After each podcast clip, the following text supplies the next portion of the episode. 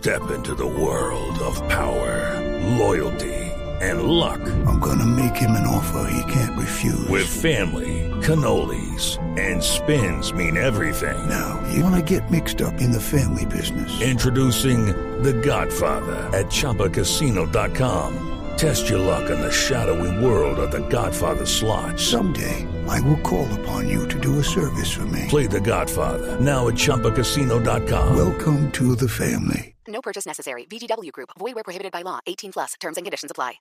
por el Ministerio de Salud. Eh, viceministro, la otra gran diferencia del nuevo decreto es que se abre la frontera marítima. ¿Eso significa, por ejemplo, que pueden llegar cruceros? La, la, apertura de la frontera marítima está diseñada para todo lo que es transporte marítimo, veleros, eh, barcos eh, que puedan hacer eh, tránsito dentro de las fronteras.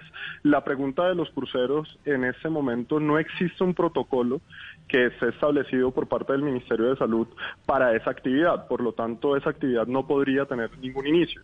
Ahora, no tenemos tampoco ningún reporte de cruceros que quieran llegar a Colombia o que estén en ese momento activos en el mundo. Es decir, hoy no podrían llegar cruceros a los puertos colombianos. Exactamente, por la razón que les había explicado. Y es ninguna actividad se puede iniciar si no existe un protocolo diseñado por el Ministerio de Salud. En este caso tendría que ser conjunto entre el Ministerio de Salud y el Ministerio de Transporte. Y eso fue un tema que tuvimos, y recordarán ustedes en Blue Radio que tuvimos una conversación larga con Néstor cuando explicamos este nuevo modelo del aislamiento selectivo y el distanciamiento individual responsable. Y era, por ejemplo, en el tema aéreo y era que una cosa era que se diera apertura nuevamente al transporte aéreo y otra cosa era la reactivación que iba a tener ese sector de manera eh, organizada por parte del Ministerio de Transporte, la Aeronáutica Civil y el Ministerio de Salud de acuerdo a esos protocolos que se iban diseñando. Quiere decir, fue gradual. Sí, viceministro. A propósito de mar, viceministro, y a propósito de la temporada vacacional de fin de año, hay mucha gente pensando en viajar a la costa ahora en el mes de diciembre. ¿Para cuándo se van a levantar las restricciones de horarios de las playas? Y se lo pregunto, viceministro, porque hace poco estuve en Santa Marta y resulta que el horario es de 9 a 12 y después de 2 a 5 lo cual es, pues primero, un absurdo y le doy ya mi punto de vista, porque en lugar la gente de distribuirse a lo largo de 24 horas o de 12 horas que dura el día, eh, se concentra en esas 6 horas en la playa y luego a las 5 de la tarde, cuando cierran la playa, todo el mundo se va a aglomerarse y a peñuscarse en las piscinas de los edificios. ¿Cuándo van a levantar y a quitar estas medidas, viceministro, que no hacen además ningún sentido?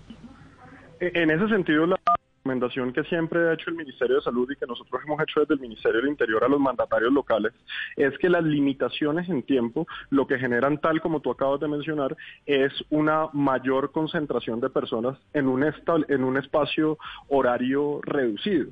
Eh, generalmente, y lo decíamos por ejemplo en el día sin IVA, lo hemos dicho para las actividades de, supermercados, para todas las actividades, es mantener horarios más bien eh, eh, amplios para que las personas se puedan distribuir durante el tiempo. En este caso particular, eh, hay que hacer un examen del comportamiento epidemiológico de cada uno de esas ciudades. Quiere decir, no hay una medida nacional frente a los horarios de operación de playas, sino que han sido eh, dentro de las facultades de los alcaldes en materia de limitación horaria quienes los han establecido. Ahora bien, de acuerdo al comportamiento epidemiológico y para esta temporada de fin de año y decembrina, pues tendremos la conversación con los alcaldes para observar cómo está la aplicación de esos horarios en las ciudades donde existen playas.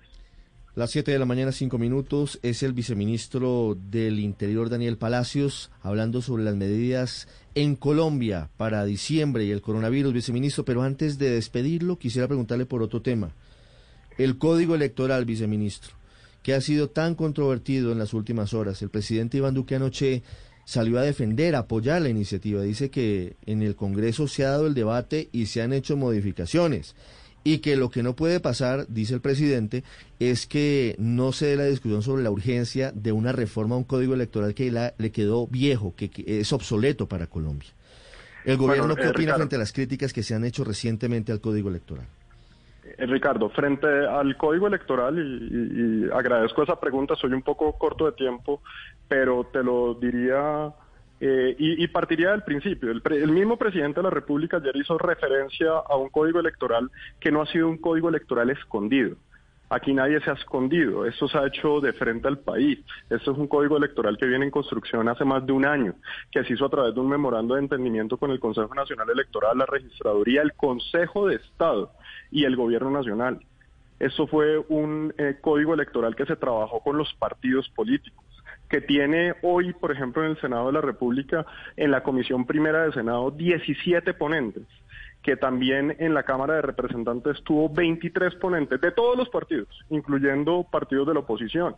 El coordinador ponente en Senado, el senador Armando Benedetti, en la Cámara el representante Alejandro Vega del Partido Liberal, Tamayo del Partido de la U y Triana de Cambio Radical. Este ha sido un eh, código electoral que lo que busca es renovar eh, un código que tiene más de 30 años, que está absolutamente desactualizado y que aquí es un proyecto que se ha venido construyendo con el Congreso de la República. Una cosa es como entra un proyecto, otra cosa es como sale. Aquí han habido muchas modificaciones de lo que se radicó en lo que era un consenso inicial para poder radicar y dentro de los debates que ha tenido en las comisiones primeras, en el trabajo con los ponentes, tuvo muchas modificaciones. No es el mismo código que entró al código que salió de las primeras, no es lo mismo que se radicó al día de ayer en la ponencia de Cámara y lo que se radicará más tarde en la ponencia de Senado y no será lo mismo que saldrá del ejercicio en las plenarias de Senado. Pero esto es un proyecto que se ha hecho de cara al país y sin ninguna eh, especie de escondido ni se ha sacado de un sombrero. Y hay algunos temas que se tendrán que trabajar y que se podrán mejorar, como lo dijo el señor presidente el día de ayer. Aquí lo que se viene es construyendo. Las dudas que se tengan, pues se tienen que debatir en el Congreso de la República para poder mejorar. Hay mucho, muchos malentendidos, muchos temas que ya, por ejemplo, no están. Yo escuchaba, por ejemplo, ayer hablar sobre el tema del voto remoto. El voto remoto se eliminó en las comisiones primeras. El voto anticipado solamente quedó para eh, las votaciones en el exterior como ya venía funcionando. Eh, hay muchas dudas de ese tema. Por ejemplo, hablaban de que se establecía la votación para los menores de edad y que los, los menores de 14 años eh, podrían ya votar también. Tampoco es cierto. Lo que se refiere es que de 14 a 17 años los jóvenes pueden participar en las elecciones que están diseñadas para ellos, que son los consejos de juventud, los consejos distritales de juventud, los consejos municipales de juventud que están establecidos en la ley. Entonces, hay muchos temas que vale la pena todavía trabajando, que, que, los ponentes vienen eh, conversando con los partidos, observaciones como las que ha hecho el doctor Vargas Lleras, que muchas ya se recogieron por parte del ponente de cambio radical, el doctor Triana, que ya las incluyeron en la ponencia de la Cámara, como también hay otras que se están recogiendo hoy en reuniones diferentes que están teniendo eh, los eh, ponentes de Senado. Quiere decir, aquí lo que hay es un trabajo articulado, es un proyecto de más de 300 artículos, en comisiones primeras fueron más de 200 proposiciones y seguimos trabajando en poder entregarle un código electoral al país que sea nuevo, que sea actualizado, pero que obviamente atienda eh, todo este debate democrático en el que participan ustedes, los medios, participan eh, los eh, líderes de opinión y sin duda alguna los partidos políticos y el gobierno nacional. Viceministro, en caso de aprobarse el código electoral como pareciera que será el futuro, ¿aplicarían los cambios para las elecciones del 22? O aplicarían eso a partir eso hace parte de la discusión Ricardo hace parte de la discusión. Todavía yo no te podría decir porque eso es algo que se ha venido discutiendo en el seno del, del Congreso de la República. Eh, algunos han propuesto que sea para el 2023 otros han propuesto que sea para el 2026 algunos artículos podrían comenzar a regir a partir del 2026 otros podrían comenzar a regir a partir del 2023 eso es un, un código en construcción. Eso no es un código que ha sido aprobado es un código que se está haciendo de frente al país que se están haciendo los debates y lo seguiremos dando. Y creo que además están bienvenidas todas las observaciones que se, que se hagan. Creo que hay que tener un poco de mayor claridad frente a algunos temas. Son 300 artículos, como te lo decía. Eh, todavía hay muchas personas que se quedaron en, en, el, en, el texto original que se radicó, que ha tenido muchas modificaciones. Te pongo otro ejemplo y, y con eso pues me tocaría terminar, eh, Ricardo.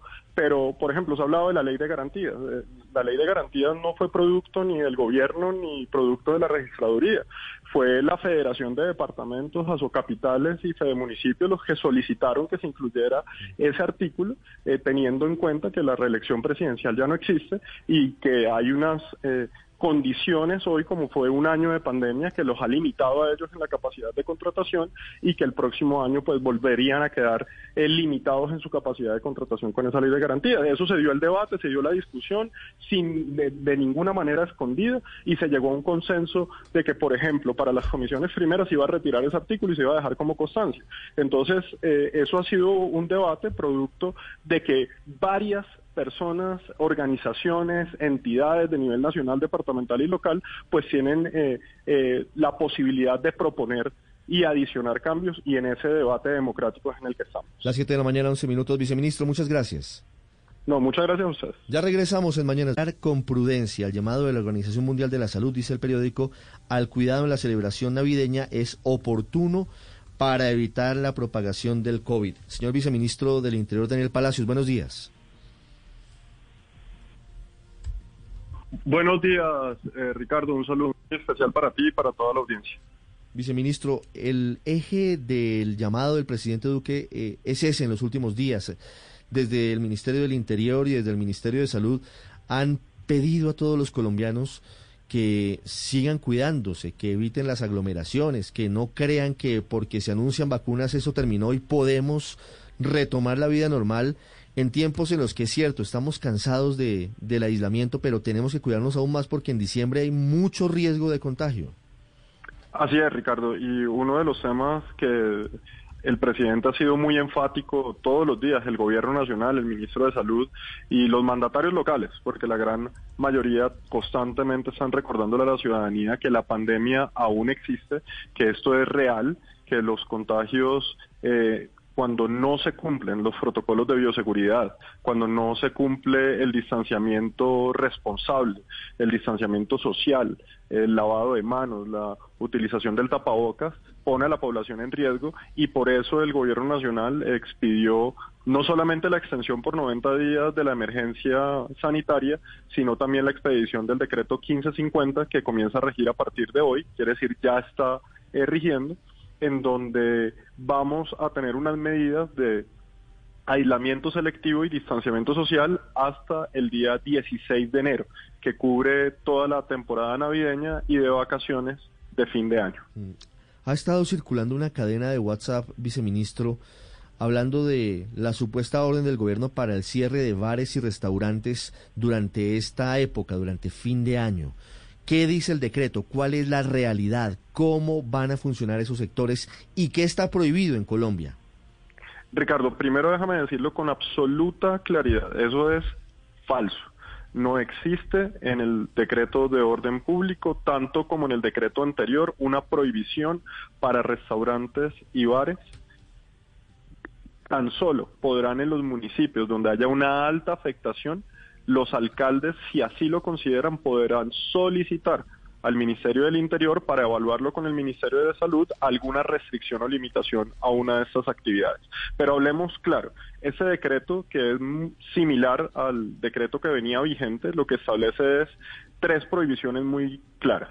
Eventos públicos, privados o sociales que impliquen operaciones, discotecas y lugares de baile. Recordarás, Ricardo, que antes los bares también estaban dentro de esta prohibición, ya los bares no quedan eh, dentro de la prohibición eh, específica y taxativa que traía el decreto, solamente discotecas y lugares de baile, y el consumo de bebidas embriagantes en espacio público. No queda prohibido el expendio de licor y lo que nos mantenemos son en los pilotos de consumo de licor en restaurantes y bares. Aquí hay otra claridad muy importante que hay que hacer. En las ciudades que los alcaldes ya han solicitado ese piloto, ese piloto se mantiene vigente. Quiere decir, no tienen que volverlo a solicitar. Ciudades como Bogotá, como Medellín, como Cali, Barranquilla, Cartagena, la gran mayoría del país que ya hoy tiene un piloto autorizado para el consumo de licor en bares y restaurantes, no tiene por qué solicitarlo de nuevo. Pero los que no lo han hecho, que son muy pocos, podrán tener la posibilidad de hacerlo. ¿Qué es nuevo? Es nuevo la posibilidad de pedir pilotos eh, para ferias ganaderas, para eventos, para ferias, en donde se deberá cumplir con los protocolos de bioseguridad y también con el protocolo específico que ha sido emitido por parte del Ministerio de Salud para que esa actividad se pueda realizar. Viceministro, pero como usted nos explica, la gran diferencia es que los bares sí pueden operar, a diferencia del anterior decreto de agosto que prohibía la operación de los bares. ¿Por qué? ¿Qué lógica eh, de salud pública lleva a pensar que los bares que son sitios en los cuales pues la gente se reúne a tomar alcohol y, hay mucha cercanía y demás, sí pueden eh, operar? Porque aquí ya había una realidad. Eh, la realidad era que, como lo mencionó ahorita, la gran mayoría de ciudades del país ya los decretos anteriores en donde se contemplaba la posibilidad del piloto de consumo de licor en bar y en restaurante ya venían operando. Por eso lo, lo mencionó ahorita, desde eh, ciudades como Bogotá, Medellín, Cali, Barranquilla, Bucaramanga, eh, la gran mayoría del país ya viene en un piloto de consumo de licor en bares y restaurantes. Antes. Claro que hablábamos más de gastrobares, viceministro, hablábamos más de gastrobares o, de, o de consumo de alcohol en restaurantes. No, no, no, eso no, eso no es cierto. Eso no es cierto y tengo que corregirte en eso. Eran los bares. La palabra que se utilizó en el decreto era bares bares, gastrobares viene de un decreto mucho más atrás, de hace ya alrededor de tres meses. Pero es que en el, decreto, anterior, se prohibían los bares, viceministro, y ahora se están permitiendo. ¿Cómo se estaban haciendo pilotos de bares? Si me, dejas, si me dejas explicar porque es que tú, estás confundiendo. Viceministro. dice, bares, decía el decreto anterior. Ahorita hace dos minutos dijiste que decía gastrobares. No es cierto, decía bares. Entonces, aquí se ha venido con una filosofía que es la que ha venido manejando el Ministerio de Salud, que es a través de unos protocolos de bioseguridad que deben cumplir tanto los restaurantes como los bares para poder iniciar esa actividad de consumo de licor. Este es un ejercicio que se viene manejando en el país ya desde hace más de mes y medio. Ha sido un ejercicio que ha tenido resultados positivos dentro de la evaluación del Ministerio de Salud, que se observa con claridad y el Ministerio de Salud se reitera que los lugares de baile y las discotecas se mantienen prohibidos. Sin embargo, el piloto de consumo de bares y de restaurantes se mantiene vigente. Sí. Viceministro, con profundo respeto debo decirle que me están llegando muchas dudas de la gente porque no saben realmente qué es lo que cambia. Dicen que no tienen claridad sobre lo que está pasando. Eh, la pregunta es muy concreta. ¿El decreto cambia en algo lo que venía o seguimos iguales? Eh, básicamente la, el 97% del decreto es absolutamente el mismo. Como mm. te lo mencionaba ahorita, lo único que se adiciona es primero quitar la palabra bares de una prohibición general. Segundo, incluir la posibilidad de solicitar pilotos para feria ganadera mm. y ferias y eventos que obviamente tendrá que cumplir con los protocolos de bioseguridad y el protocolo establecido para ese sector específico y la apertura de fronteras marítimas para transporte marítimo. Mm. Del resto, el decreto sigue igual. Quiere decir, el mensaje es claro para los colombianos, nos mantenemos en el aislamiento selectivo y distanciamiento eh, social individual responsable que veníamos trabajando, que el país ya viene ejerciendo y sencillamente se hacen unas modificaciones muy pequeñas, pero tanto los restaurantes como los bares que venían operando, que tenían pilotos funcionando, se mantienen igual. Seguimos dentro de la filosofía de que lo que no está prohibido se encuentra permitido dentro mm. de lo que han sido los protocolos de bioseguridad expedidos y el cumplimiento del autocuidado. Aquí nuevamente se hace mucho énfasis en el autocuidado, que es la esencia mm. de un cuidado real por parte de los colombianos y es lo que hemos venido eh, promoviendo desde el gobierno y desde las autoridades locales y es donde hacemos un énfasis sobre todo para esta época decembrina en donde habrán muchas reuniones familiares, en donde habrá mucho, eh, digamos, eh, reuniones para todas las actividades navideñas, pero el mensaje es absolutamente claro frente a las aglomeraciones que siguen prohibidas. Viceministro, ¿se mantiene la capacidad máxima de 50 personas en eventos, en reuniones? Así se mantiene en ese decreto, no ha habido ninguna modificación.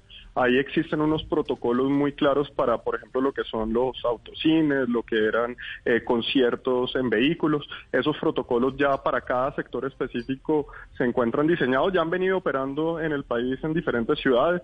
Cada evento debe ser solicitado la autorización por parte del mandatario local, en donde se evalúa que ese evento cumpla con los protocolos y de acuerdo a que cumpla con los protocolos establecidos para poder hacer esa actividad, se les da autorización por parte del Ministerio del Interior y el Ministerio de Salud. Una feria viceministro, que solicitar autorización en cualquier caso tendría que tener máximo foro de 50 personas? Usted me habla de ferias ganaderas, pero me preguntan desde Cali que si la tradicional feria, por ejemplo, de fin de año se podría hacer bajo este decreto.